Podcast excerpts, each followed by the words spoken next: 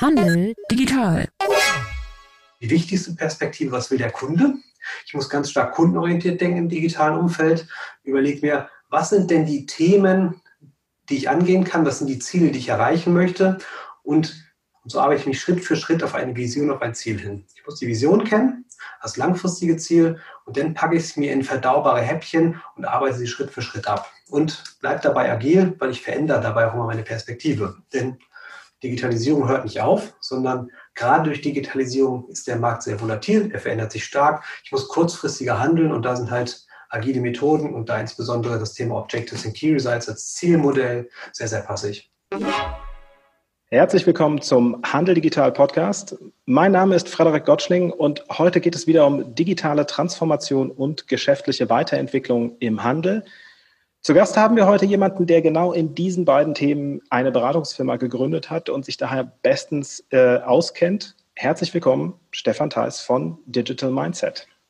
Hallo, schön da zu sein. Stefan, fangen wir gleich mit der ersten Frage an. Was ist denn ein Digital Mindset? Gute Frage ist, was ist, was ist ein Digital Mindset oder was ist die Digital Mindset? Ähm, ich beantworte das mal gleich direkt in einer Frage. Sehr gerne. Eine Antwort besser gesagt. Also die Digital Mindset ähm, ist, wir sind, wir sind Lotsen, wir begleiten Unternehmen und Organisationen bei ihrem digitalen Wandel.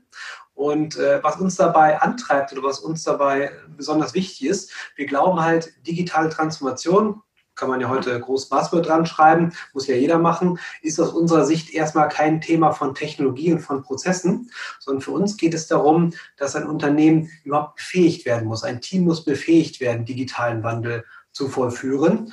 Ein Unternehmen muss ein Digital Mindset für sich entwickeln. Das heißt, es muss eine, eine Basis da sein, damit überhaupt Transformation, Veränderung passieren kann. Es muss die Basis gelegt werden, damit die Leute bereit sind und befähigt sind, diese Veränderung durchführen zu können. Wir machen das, indem wir Unternehmen begleiten, indem wir am Anfang Impulse reingeben. Wir sagen ganz bewusst, wir können Inspiration von außen reingehen. Die Veränderung als solches muss aber von innen passieren. Ein Mindset kann nur von innen entstehen. Wir können anschieben, wir können begleiten, wir können unterstützen, aber die Transformation muss von innen passieren. Und wie machen wir das? Wir machen das, indem wir immer wieder Inspirationsformate in Unternehmen reingeben. Sind, das können Keynotes auf Veranstaltungen sein, das können Workshops sein, das können Inspirationsreisen sein, also unterschiedlichste Formate, wie man einem Management-Team, einem Betriebsrat oder der gesamten Mannschaft Impulse gibt, wie kann man im Rahmen der digitalen Möglichkeiten Dinge anders machen.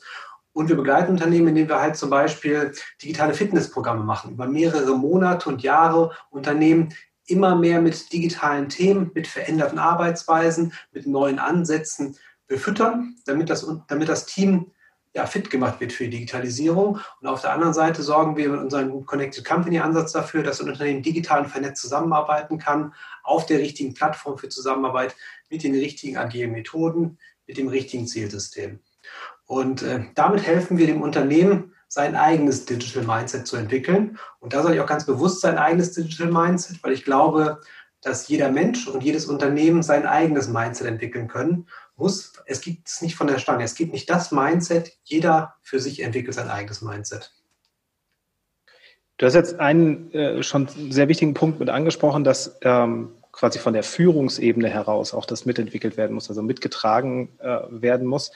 Was sind denn so grundsätzlich die Voraussetzungen für einen erfolgreichen Ansatz für so eine Transformation, für so einen Wandel? Ich muss im Grunde genommen in allen drei Ebenen, ich, ich sag mal, ich habe drei Ebenen im Unternehmen oder drei, ich sag mal, drei, ja, drei, drei Hürden im Unternehmen, die ich nehmen muss. Die erste Voraussetzung ist das, was du gesagt hast, der Chefchef, also die oberste, die oberste Leitung, der Inhaber, der Geschäftsführer, der Vorstand, äh, der muss hinter dem Thema stehen, muss davon begeistert sein muss das treiben wollen. Also ohne oben geht es nicht. Das Gleiche gilt aber auch für, für die Mannschaft letztendlich. Ich muss die Mannschaft mitnehmen auf dem Weg. Ich muss sie bei dem Stand abholen, wo sie heute ist und dabei helfen, sich zu entwickeln. Ich muss der Mannschaft Freiheiten geben. Ich muss das, was ich tue, auch, auch durchführen. Und da gibt es in der Mitte ähm, viele man könnte es negativ über die Teflon-Schicht äh, sprechen. Ich würde eher sagen, das kann der, das ist der Beschleuniger in der Mitte, das mittlere Management, die klassischen Führungskräfte, aber auch Multiplikatoren, Interessensvertreter, wie zum Beispiel der Betriebsrat. Auch diese Ebenen werden oft vergessen und die muss ich mitnehmen. Da muss ich für Begeisterung sorgen, da muss ich auch Aufklärungsarbeit leisten, weil ich habe selber die Entscheidung als Unternehmen. Möchte ich, dass es eine Teflon-Schicht ist oder möchte ich, dass es ein Wachstumsbeschleuniger ist? Und diese drei Ebenen muss ich unter einen Hut bringen und muss den einen ganz klaren Fokus geben. Du hast jetzt auch gesagt, ähm, ne, Digitalisierung ist immer quasi Pro Prozessoptimierung auch. Das trifft so ein Stück weit unseren Kern äh, der äh, auch von unserer Kampagne, was wir versuchen den Leuten immer mitzugeben, dass es, äh, dass man quasi nicht einfach so in die Digitalisierung reinstarten kann, indem man dann irgendein Tool anschafft, ähm, in, der, in, dem, in der Hoffnung oder der Annahme, dass es dann alles schon irgendwie besser laufen wird.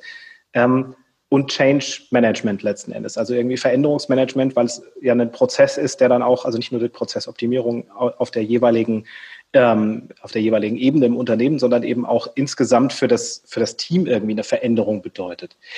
Ähm, wenn ich jetzt erkannt habe, dass ich mich irgendwie verändern muss als Unternehmen und wenn es jetzt auch in der Führung ähm, quasi einfach getragen wird, dass das getan werden muss, äh, wo sollte ich denn anfangen, ähm, um diesen Wandel einzuleiten? Ich finde das total gut, dass du, dass endlich mal jemand nicht von Projekt spricht. Also Digitalisierung ist ja kein Projekt, sondern wie du sagst, ist halt ein, ein Wandelprozess, eine Veränderung. Und ich glaube, auch momentan schreiben wir Digitalisierung ran. Gott weiß, was wir morgen dran schreiben. Im Grunde genommen ist es ja so, dass sich mein Marktumfeld und die Welt um mich herum immer schneller verändert. Das heißt, ich muss, ich starte auch in einen dauerhaften Wandelprozess.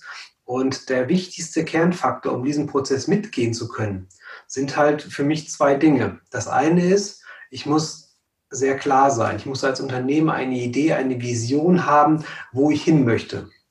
Und der zweite Punkt ist der, ich muss die Bereitschaft oder die Begeisterung dafür schaffen und dafür wecken, diese Veränderung angehen zu wollen.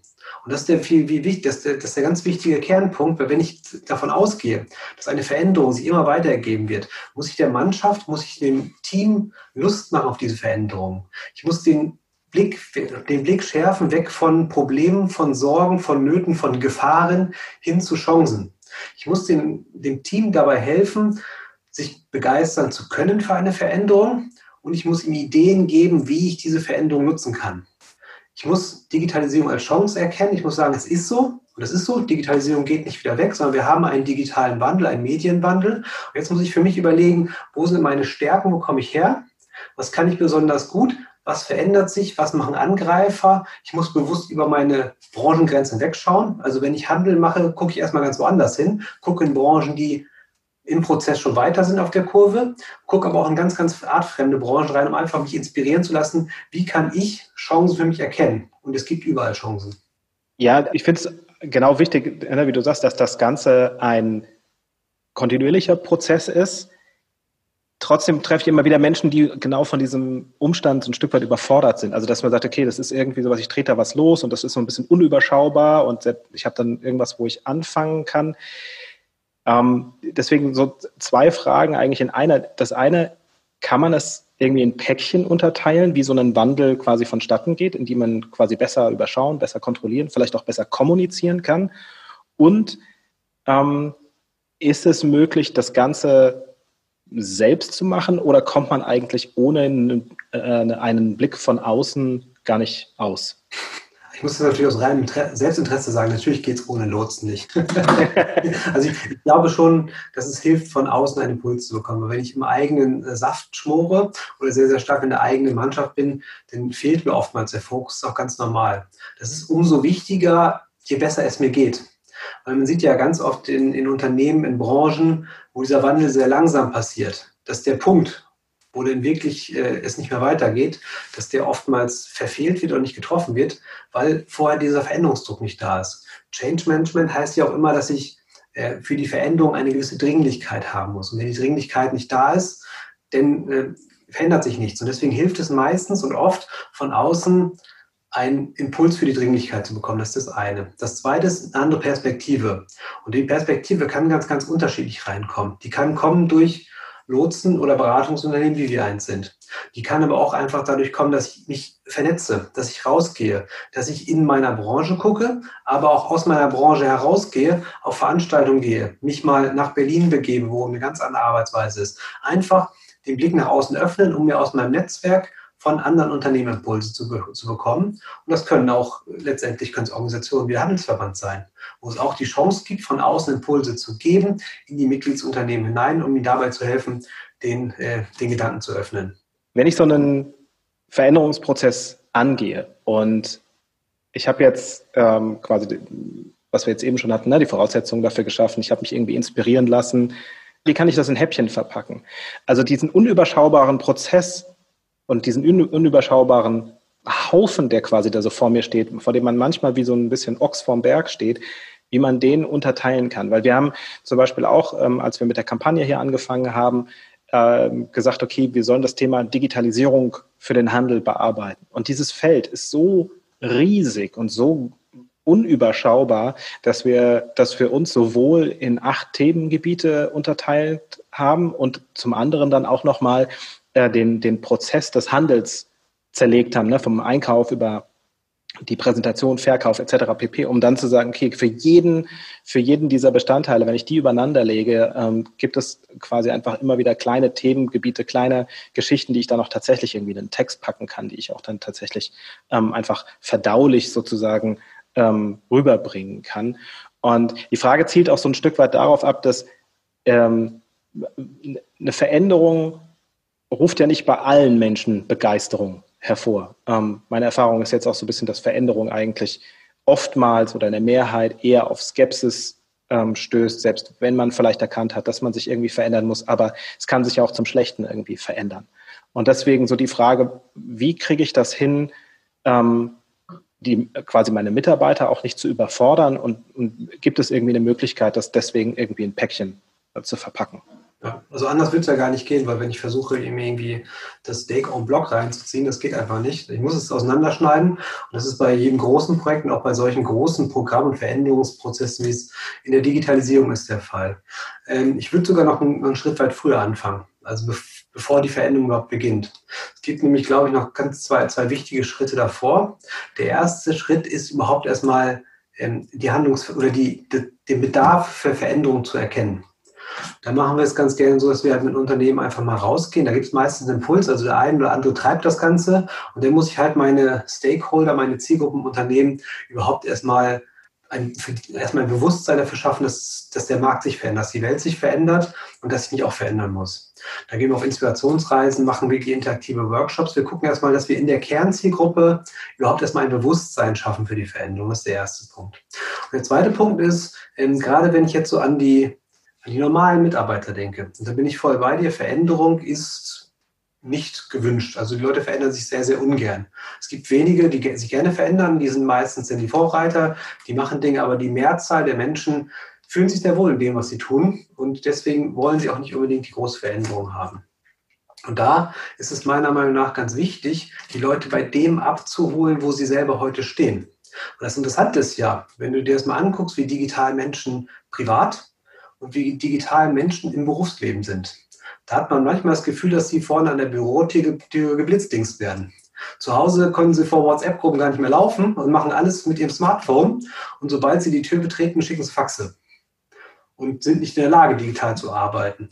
Das liegt einfach daran, dass aber eine völlig neue Perspektive da ist. Und da arbeiten wir ganz gern tatsächlich auch damit, dass wir sagen, wir holen die Leute bei ihrem Privatleben ab und übertragen es aufs, Beruf, aufs Berufsleben und gucken, was gibt es so schon für Möglichkeiten, die ich auch digital in meiner Arbeit nutzen kann, um die Angst wegzunehmen. Und wenn die Angst dann weg ist, dann geht es tatsächlich in die Umsetzung. Und da ist es halt auch so, Digitalisierung ist halt nicht irgendwie, ich installiere einen Computer oder ich mache eine Cloud-Software, sondern Digitalisierung betrifft alle Bereiche. Deswegen musste mir auch bewusst diese, vier Handlungsfelder rausgearbeitet, in denen ich mich entwickeln muss. Das ist einerseits natürlich das Geschäftsmodell, die Produkte, wo ich digitalisieren kann und sollte. Es gibt den Bereich der Prozesse, Daten und Automatisierung, wo ich Dinge tun kann. Es gibt die Kundenschnittstelle, also Kundengewinnung und Kundenbetreuung, Kundeninteraktion, wo ich digital arbeiten kann. Und natürlich auch die Organisation und die Kultur, die sich ein Stück weit digitalisieren muss.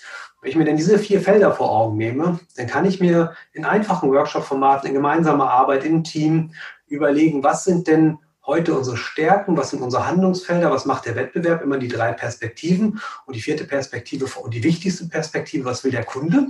Ich muss ganz stark kundenorientiert denken im digitalen, im digitalen Umfeld. Überlege mir, was sind denn die Themen, die ich angehen kann, was sind die Ziele, die ich erreichen möchte und pack die denn letztendlich in kleinere Häppchen, die ich verarbeiten kann.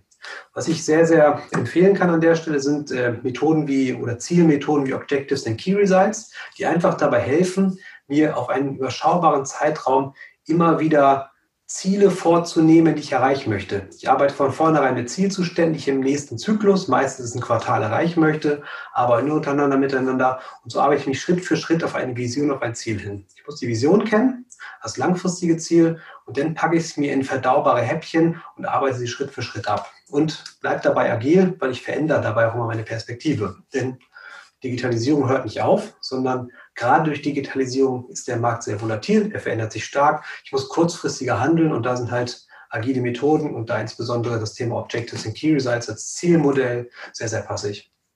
Was ist denn so ein realistischer Zeitansatz im Sinne von, wenn man sagt, ne, du hast jetzt gesagt, man braucht eine Vision irgendwo, wo man langfristig auch hin möchte, nicht auch irgendwas, wo man das Team irgendwie mit hinter sich versammeln kann, um einfach eine Perspektive zu bieten, um vielleicht auch die, die anstrengenden Tage, die dann vor einem liegen, einfach so ein Stück weit besser verständlich auch zu machen. Aber gibt es irgendwie so, einen, so eine zeitliche Aussage im Sinne von, man muss sich auf so einen Prozess für fünf Jahre einstellen, um dann wirklich was zu merken? Oder Gibt es irgendwie in diese Richtung etwas, womit man zu rechnen hat? Wie lange sowas dauert, bis das sich anfühlt, als dass man wirklich sich irgendwie verändert? Also die gemeine Antwort erstmal vorab, wenn man fragt, wann ist die Veränderung zu Ende, sage ich nie, weil sich halt ständig alles verändert. Ich glaube, um so ein Mindset zu etablieren, um ein, ein, ein Team zu befähigen, dazu, dazu bereit zu machen, ständig diese Veränderung mitzugehen, dass ich wirklich spüre, dass ein Ruck durchs Land geht, wenn ich vielleicht, wenn ich gut bin, wenn ich ein gut eingespieltes Team habe, 12, 18 Monate, dann merke ich was. Aber bis es denn wirklich nachher substanziell auch Veränderungen gibt, wenn ich es in zwei oder drei Jahren hinbekomme, dann ist das wirklich gut. Also es ist ein langfristiges Thema. Und da bleibt es auch dabei, da hilft es am Anfang auch mal ein bisschen mehr drüber nachzudenken, einen Schritt, Schritt zu gehen, also wirklich am Anfang ein Stück weit mehr Zeit zu investieren, um hinten raus den langen Atem zu haben. Aber bitte nicht hingehen und sagen, wie ich baue mir einen, einen riesen Flughafen oder was auch immer. Also nicht wie ein klassisches Projekt so das Thema Digitalisierung angehen, sondern wie ich die Themenfelder herausarbeiten, evaluieren und dann reingehen und die kleinen Veränderungen starten.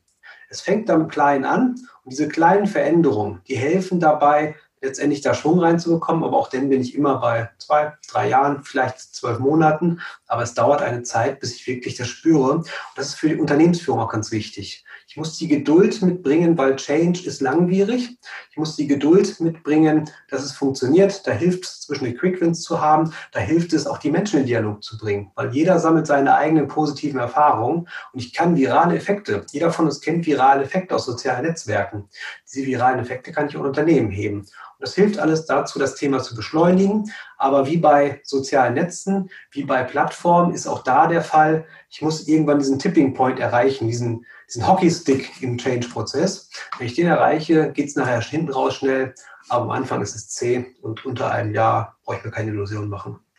Ja, also das äh, kann ich auch so unterschreiben. Ich habe jetzt vielleicht nicht ganz so viele Projekte äh, äh, bisher begleitet wie du äh, so, aber dieses, dass man quasi auch generell bei Projekten auch nach anderthalb Jahren einfach dann merkt, okay, man hat eine, man hat eine gewisse Historie zusammen auch entwickelt. Man kann auf äh, nicht nur auf äh, geleistetes zurückgreifen, sondern einfach auch auf Dinge, die man äh, miteinander erlebt hat, die einem dann halt irgendwie eine gemeinsame Basis geben und dann fängt es quasi an, leichter zu werden, also selbst wenn man mit dem Veränderungsprozess an sich noch nicht so weit ist, wie man sich das vorstellt, aber dass man einfach äh, ähm, aufgrund der, der ja, gemeinsamen Geschichte ähm, besser miteinander kommunizieren kann und einfach irgendwie eine, eine, eine gute Ebene miteinander ähm, bekommt. Da ist halt auch genau das, was du sagst, ganz wichtig, da wieder drauf zu gucken. Also ich muss mir dann auch mit der Mannschaft vergegenwärtigen, was haben wir eigentlich geschafft? Es ändert sich die Perspektive zwischendurch ja auch. Wenn ich mich weiterentwickle, bekomme ich auch einen neuen Standpunkt, von dem ich aus betrachte. Und meistens merke ich dadurch, dass es so lange Themen sind, merke ich die Veränderung erstmal nicht direkt, weil es wie sprechen lernen. Ich merke es ja nicht, dass ich jetzt, wie ich mich verändert habe im letzten halben Jahr. Und deswegen ganz bewusst immer wieder gucken, Zwischenschritte machen, Retrospektiven machen, sich überlegen, was ist gut gelaufen, was ist nicht gut gelaufen, wo stehe ich heute, wo komme ich her und das dann auch im Team zu feiern das muss man auch feiern. Das gehört dazu.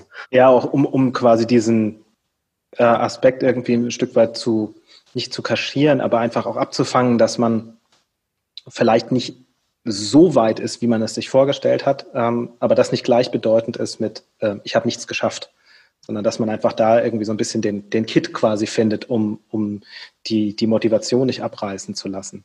Das ist also unsere, unsere, deutsche Grundeinstellung, die Gründlichkeit. Ich muss meine Ziele immer 100% erreichen. Dann nehme ich mir ein Stück weit ähm, Silicon Valley, ein Stück weit Startup-Welt mit rein, mache mir eher Moonshot-Ziele, Moonshot mach mir lieber hohe Ziele, da reicht die zu 80 Prozent. Und wenn ich die 80 Prozent erreicht habe, ist das richtig, richtig geil. Aber das ist auch so eine Philosophiefrage. Das ist das Schwerste, glaube ich. Also da dahin zu kommen, auch mal fünf gerade sein zu lassen, 80, 20 und diese kleinen Themen zu machen, das ist so, das ist halt schwer für uns.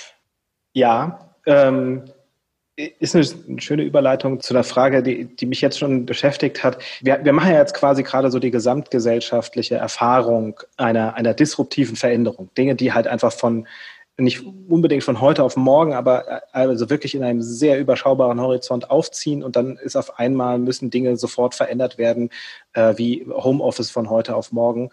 Ähm, wie geht ihr denn da als Profis mit um? Oder wie, wie ist es euch denn jetzt quasi mal mit so einer Erfahrung irgendwie ergangen?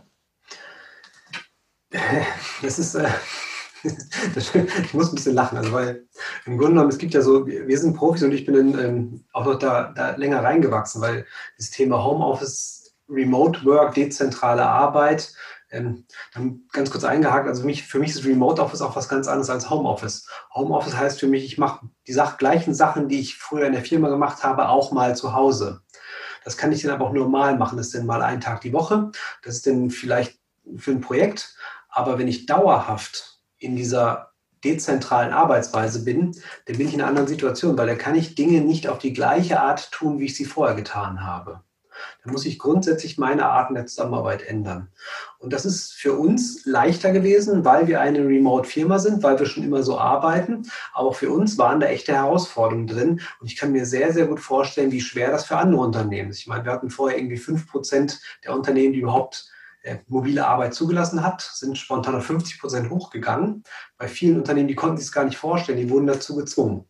Das heißt, die, da kam von 0 auf 100. Und das ist halt der Knackpunkt, der für uns auch für uns ein bisschen leichter war, weil wir den Themen geübt, geübt haben. Für uns war es aber auch so, dass wir auf einmal gar keinen persönlichen Kontakt mehr haben. Das macht das Leben schwerer, weil das gehört auch ein bisschen dazu und die Mischung macht es normalerweise aus. Das Gleiche ist, äh, wir waren ja alle in einer ganz besonderen Situation, dass auch die Partner mit zu Hause waren, dass die Kinder mit zu Hause waren, dass auf einmal eine ganz andere Belastung auch geschehen ist, dadurch, dass alles an einem Ort war, dass es keine Betreuung mehr gab und dadurch ist halt eine Asynchronität in der Zeit entstanden. Das heißt, für Unternehmen, die angefangen haben, ging es halt erstmal von 0 auf 100, hatten keine Zeit zu üben. Es kam eine ganz besondere Situation, dass überhaupt der persönliche Kontakt komplett weg war. Das heißt, komplett 100% Remote Work. Und ich habe auch noch eine Ausnahmesituation gehabt, weil sich mein Umfeld komplett geändert hat. Und für uns war es halt so, wir haben für uns unsere Kniffe gefunden, damit umzugehen. Das es, es, ist eine grundsätzliche Veränderung im Team. Das heißt, für uns war es wichtig, am Anfang die Kommunikation hochzuschrauben, noch mehr miteinander zu interagieren, anstatt weniger. Jeden Morgen miteinander zu telefonieren, mittags ein gemeinsames Mittagessen zu haben, zwischendurch mal einen Kaffee-Break zusammen zu haben. Also erstmal diese Intensität hochzufahren. Und da war ich als Führungskraft auch gefordert, meinem Team dabei zu helfen, die Produktivität aufrechtzuerhalten und in diese neue Arbeitsweise reinzukommen. Weil jeder muss sich auf einmal selbst und neu organisieren. Das ist nicht selbstverständlich, da muss man bei helfen. Und dann kommt danach eher die Phase, wo ich äh, begleite, wo ich ins Coaching gehe, wo ich dann darauf achte, aber auch darauf achte, dass die Mitarbeiter sich nicht selbst überfordern. Das gehört auch mit dazu. Und da bin ich dann eher ein Korrektiv. Aber am Anfang muss ich anschieben, anleiten und das tut weh. So Change-Prozesse von 0 auf 100 ist schon ist schon für Fortgeschrittene. der Change-Prozess tut weh. Ich glaube, das mache ich mal als Zitat auf ein T-Shirt. ähm, du hast eine schöne Sache angesprochen, nämlich das, das Thema mit dem Üben, also Digitalisierung üben. Ich meine, dass, dass wir jetzt eine extreme Situation haben, die sich quasi so hoffentlich nicht wiederholt oder beziehungsweise jetzt für viele auch sich nicht mehr, ähm, wir haben quasi einmal die Vorwarnung sozusagen irgendwie gehabt, davor, äh, ähm, aber dieses, dass man auch in diese Prozesse einsteigt und dann ähm, wahrscheinlich auch einfach im Team die Leute identifiziert, die man ähm, für sowas mitnehmen kann oder die man im Unternehmen auch so ein bisschen, werden die dann so ein bisschen als Coaches auch äh, ähm, mit in Szene gesetzt oder wie funktioniert das die, wenn, wenn, wenn ihr jetzt einen Impuls von außen reintragt, dann muss der ja auch irgendwie über so einen Workshop hinaus im Unternehmen irgendwie funktionieren. Wie läuft das denn ab? Also für uns ist da ganz, für uns ist dieses Thema ganz wichtig, einen, einen viralen Effekt im Unternehmen zu, hinzubekommen und die Leute wie in Austausch zu bekommen. Also diese, neben, dass wir immer wieder, immer wieder und ständig neue Impulse reingeben, das geht ja nicht von 0 auf 100, sondern da gebe ich immer wieder neue Impulse. Das zweite ist halt wichtig, dass tatsächlich dann auch kollegiales Coaching passiert, dass untereinander geholfen wird. Dafür gibt es zwei, zwei ganz wichtige Ankerpunkte. Wir machen eigentlich immer, wenn wir Projekte machen, immer ein Botschafterkonzept. Das heißt, es gibt immer die Leader im Unternehmen und oder die Multiplikatoren, die das Thema mittreiben und die ihre Kollegen dabei unterstützen sollen. Und das Zweite ist, das gilt sowohl für diese Leader, aber das gilt auch für viele andere Kollegen, dass wir die Leute dazu bringen, über Erfolge zu sprechen. Dass wir die Leute dazu motivieren, ihre positiven Erfahrungen mit anderen zu teilen, damit andere davon lernen. Dafür gibt es wahnsinnig spannende Austauschformate, es gibt Meetups, es gibt Barcamps, es gibt viele interaktive Formate und die streuen wir mal ein. Da gehen wir in die Moderatorenrolle, da gehen wir, da gehen wir Impulse, aber da gehen wir vor allem in die Bühne, dass der Austausch im Team stattfindet. Und das ist das, was, was bleiben muss und bleiben soll. Und das ist halt der Punkt, wo ich den Kunden auch am Anfang immer sage, ihr könnt uns schnell wieder loswerden, wenn ihr wollt. Aber auch wenn wir rausgehen, hört denn nicht auf. Das ist nicht nach zwei Wochen fertig, nicht die Schulung und dann läuft das Ganze, sondern dann gibt den Raum und, und helft dabei zu unterstützen. Das können wir machen, macht das selber, aber macht es auf jeden Fall. Hm, welche Rolle spielen denn auch räumliche Veränderungen bei so einem Prozess? Also ich weiß es jetzt äh, nur aus dem äh, Beispiel der ING oder ING DIBA, wie sie äh, vorher mal hieß, die ja jetzt auch eine brutale Transformation hingelegt haben von der klassischen Bankhierarchie zur, ähm, zur, also zur, zur agilen Arbeitsstrukturen. Ähm, und von denen gab es in der Brand 1 einen schönen Artikel drüber, äh, wie die halt dann auch angefangen haben, baulich äh, ihre Büros zu verändern, etc. Ähm, Gibt es da irgendwie einen, einen, einen Punkt, wo du sagst, also solche Sachen sind einfach wichtig, um den Wandel auch im Unternehmen sichtbar zu machen? Ich glaube, es ist vor allen Dingen erstmal wichtig, den Wandel sichtbar zu machen. Also eine Veränderung durch bauliche Veränderung oder durch Änderungen im CI, wie auch immer, schon mal mit zu transportieren, mit zu unterstützen, hilft. Der Mensch ist ja ein visueller Mensch. Und das hilft schon mal auf jeden Fall, wenn ich dort eine Veränderung mit unterstütze. Aber natürlich sollten Flächen auch anders gestaltet werden. Und da haben wir jetzt gerade so eine Doppelsicht. Also, ähm, ich sag mal, wenn ich jetzt diese, die klassische Sicht nehme, weg von einer Zweierbüros hin zu ganz offenen Flächen, was wir eine Zeit lang gehabt haben, haben wir jetzt ja gerade wieder die Rückentwicklung aufgrund von, ähm, wir sollen nicht alle in einem Raum sein, nicht zu eng. Ähm, und da ist jetzt, glaube ich, so, so die, die Mischform gefordert. Und ich muss halt gucken, vor allen Dingen, was möchte ich eigentlich gewährleisten? Also der, der Raum, in dem ich arbeite, ist genauso wie die digitale Plattform, auf der ich arbeite, ist ja nur nur die Basis. Das ist ja quasi nur ein Rohbau. Und ich muss für mich dann gucken, wie kann ich das gestalten, um meine Ziele ideal zu erreichen. Wenn ich ständige Projekte habe, wie bei uns gibt es halt ständige Projekte, Projektarbeit, dann muss ich halt in der Lage sein, immer wieder geänderte Projekte den Raum zu geben, sowohl digital wie auch physisch den Raum zu geben, dass die Leute sich zusammenfinden.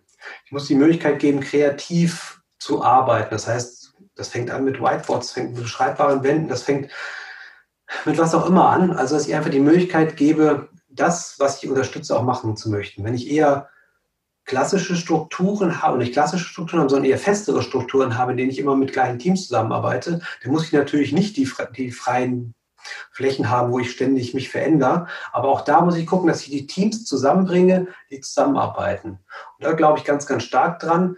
Das kann auch digital sein, nie nur digital, aber auch digital. Ich muss die Leute halt zusammenbringen, ich muss den Raum geben, dort arbeiten zu können. Das ist, das ist elementar. Und wie das nachher aussieht, ist ganz unterschiedlich. Das muss auch zur Kultur passen. Weil es gibt auch Unternehmen, äh, da ist das halt vom Bruch her so sehr weit, wenn ich da offene Flächen habe, das hemmt eher. Also es muss halt zur Kultur passen. Ich muss halt gucken, dass ich die Räume gebe, die ich für meine Arbeitsweise brauche. Der Raum ist zweitrangig. Woran scheitert denn so ein Wandel am ehesten? Ja, scheitert. Ähm, an verschiedenen Dingen. Also er scheitert immer dann und am, am, am, oft, am, am häufigsten daran, dass der Wandel nicht, vor, nicht vernünftig vorbereitet ist. Dass tatsächlich die Bereitschaft nicht da ist und die Begeisterung für Veränderung nicht da ist. Und dann komme ich ganz schnell zu selbsterfüllenden Prophezeiungen. Das kann ja nicht funktionieren, es wird nicht funktionieren. Dass ich halt nicht die, Bereit nicht die wirkliche Bereitschaft habe, die Veränderung einzugehen. Und das Zweite ist, ähm, dass ich halt nicht dranbleibe dass ich in der Veränderung irgendwann den Fuß vom Gas nehme und, und zu früh auslaufen lasse.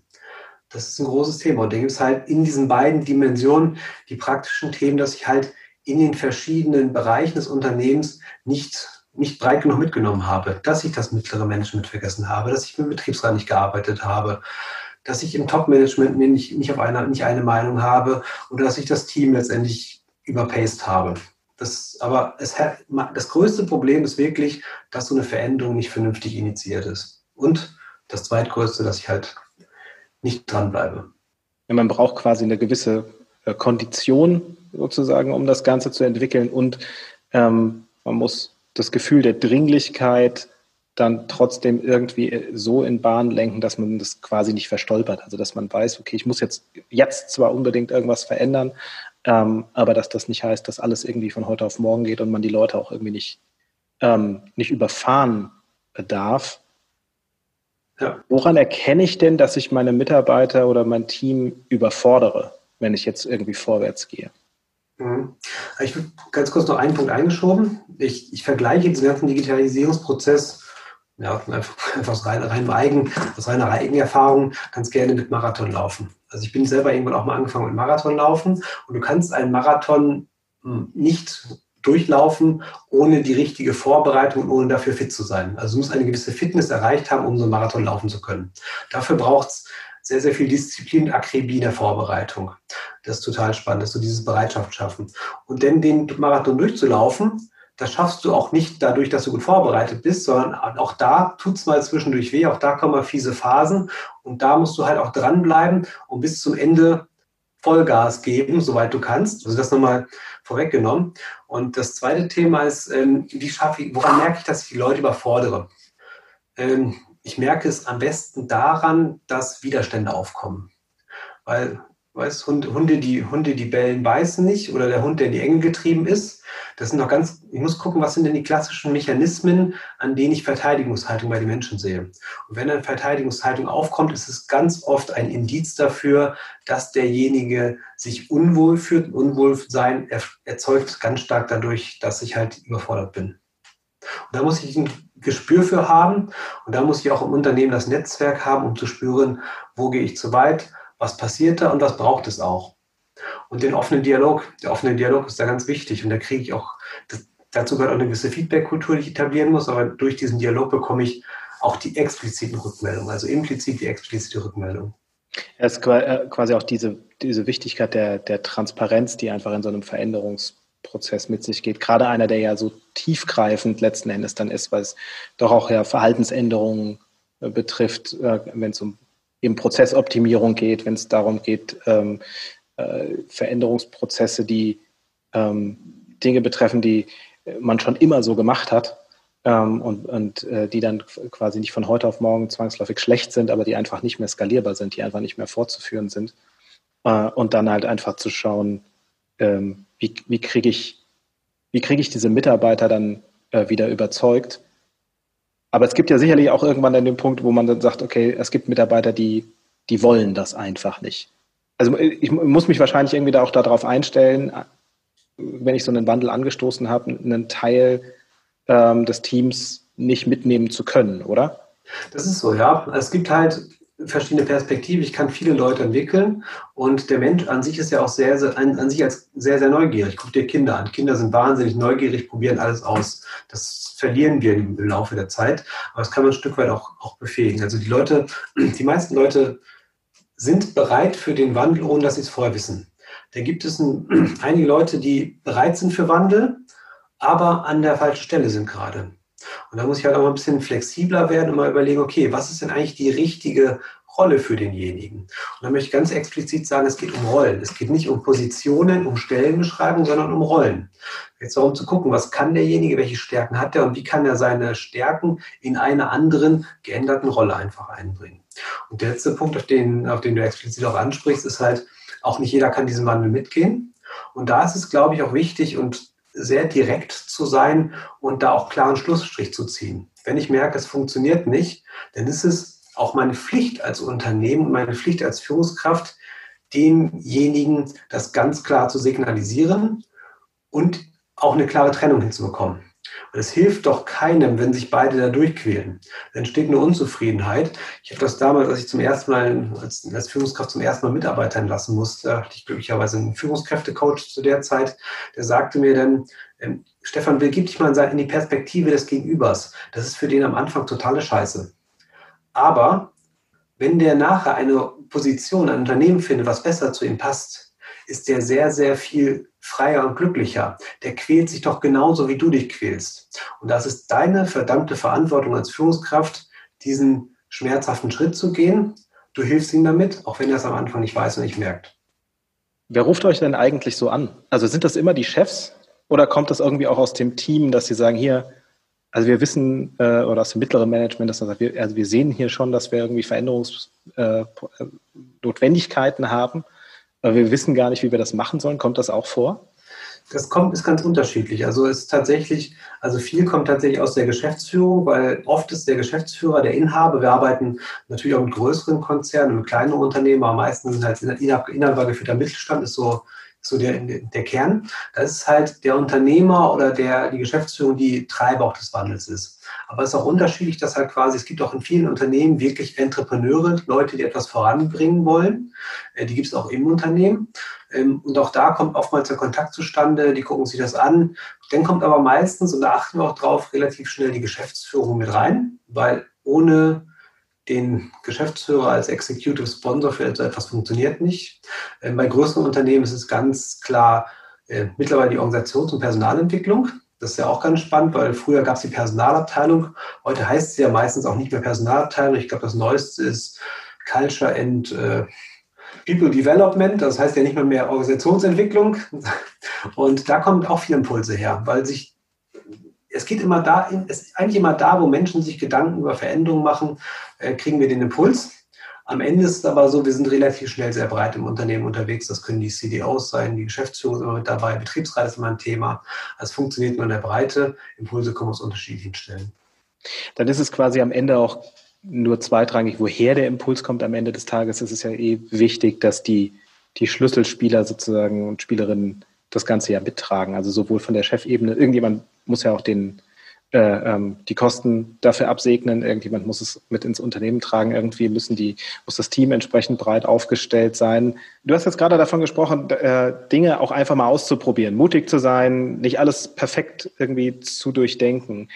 Ähm, läuft man da nicht auch Gefahr, irgendwie dann Sachen irgendwie in die falsche Richtung zu verstolpern oder ist es dann ähm, besser, man probiert es aus und schießt es dann auch gleich wieder ab, wenn es nicht funktioniert? Wenn ich, wenn, ich nicht, wenn, ich, wenn ich den nicht kennen würde, würde ich sagen, das war fast schon eine, fast schon eine, äh, eine, eine Suggestivfrage. das ist ja so offensichtlich, also für mich so offensichtlich das Ergebnis. Also es, es ist doch, es ist ja so, wer nichts macht, macht nichts falsch. Aber wer nichts probiert, der kommt auch nicht weiter. Und ich glaube, gerade so im Umfeld der Digitalisierung ist es halt essentiell, einfach mal Dinge auszuprobieren. Guck doch mal die letzten Wochen. Also ich finde das ja so spannend, wie, wie kreativ viele auch im Handel gewesen sind, gerade den letzten Monaten. Einfach die Chance nicht mehr da war, dass die Leute ins Geschäft kommen können. Wie viele Restaurants auf einmal geliefert haben, wie viel, äh, wie, wie flexibel auch Unternehmen waren, ihre, ihre Schutzschilder aufzubauen im, im Unternehmen. Da sind ja ganz viele Leute kreativ geworden. Viele Händler haben auf einmal geliefert. Die äh, die Sortimente wurden ganz schnell umgestellt. Es kamen völlig neue Modelle auf einmal zum Tragen weil einfach der Veränderungsdruck da war und das war alles nicht perfekt. Das war alles nicht durchdacht, sondern es war einfach mal schnell gemacht und das ist, glaube ich, das Aller, Allerwichtigste bei allen Themen, neben der Tatsache, dass ich die Bereitschaft schaffen muss. Machen, machen, machen, machen, ausprobieren, dann es auch. Weil wenn ich es nicht probiere, funktioniert es nicht. In der Digitalisierung gehört es dazu. Und ansonsten, es gibt viel genug Startups, die Dinge ausprobieren. Und die kommen irgendwann, die probieren so schnell aus, dass sie mich irgendwann mal links oder rechts überholen. Und auch da gibt es ja mittlerweile auch im Handelskontext so viele gute Beispiele. Wenn wir beim, großen, beim größten Amazon anfangen, die haben am Anfang ein paar Schuhe geliefert, die, mal, äh, die haben am Anfang ein paar Bücher geliefert, die haben es einfach mal ausprobiert. Wenn ich mir eine Zalando angucke, wie die angefangen haben, wenn ich mir aber auch äh, Food Delivery Startups angucke, wie Picknick aus den Niederlanden, da gibt es ganz, ganz viele Beispiele, die klein anfangen. Und ich muss mir auch als größeres oder als etabliertes Unternehmen, dafür muss ich gar nicht groß sein, diese Startup-Mentalität mit, mitnehmen, einfach mal auszuprobieren, einfach mal zu machen. Scheitern kann ich immer, aus dem Scheitern kann ich viel lernen. Ich sage mal, äh, es gehört dazu, Dinge auszuhalten. Also man muss lernen, das unangenehme Gefühl, was irgendwie teilweise damit entsteht, manchmal weil es etwas Neues ist, manchmal weil es sich anfühlt, als hätte ich jetzt versagt, weil es nicht so geklappt hat, wie ich es mir ausgedacht habe, das auszuhalten und dann im Endeffekt meine Lehre daraus zu ziehen, also zu sagen, okay, woran, woran hängt es denn jetzt genau? Ist es noch nicht, noch nicht ganz das Richtige oder ist das einfach tatsächlich ein Irrweg, auf dem ich mich dann äh, befinde, wenn ich irgendwie schon mal, schon mal losgegangen bin? Weil dieses äh, perfekt durchdenken und dann versuchen, etwas ähm, vom Fleck weg richtig zu machen, ist am Ende ja eigentlich das, was einen so ein bisschen eher im Weg steht, was einen quasi dann, dann äh, dahin, daran tatsächlich hindert, dahin zu kommen, wo man eigentlich ähm, hin möchte. Genau.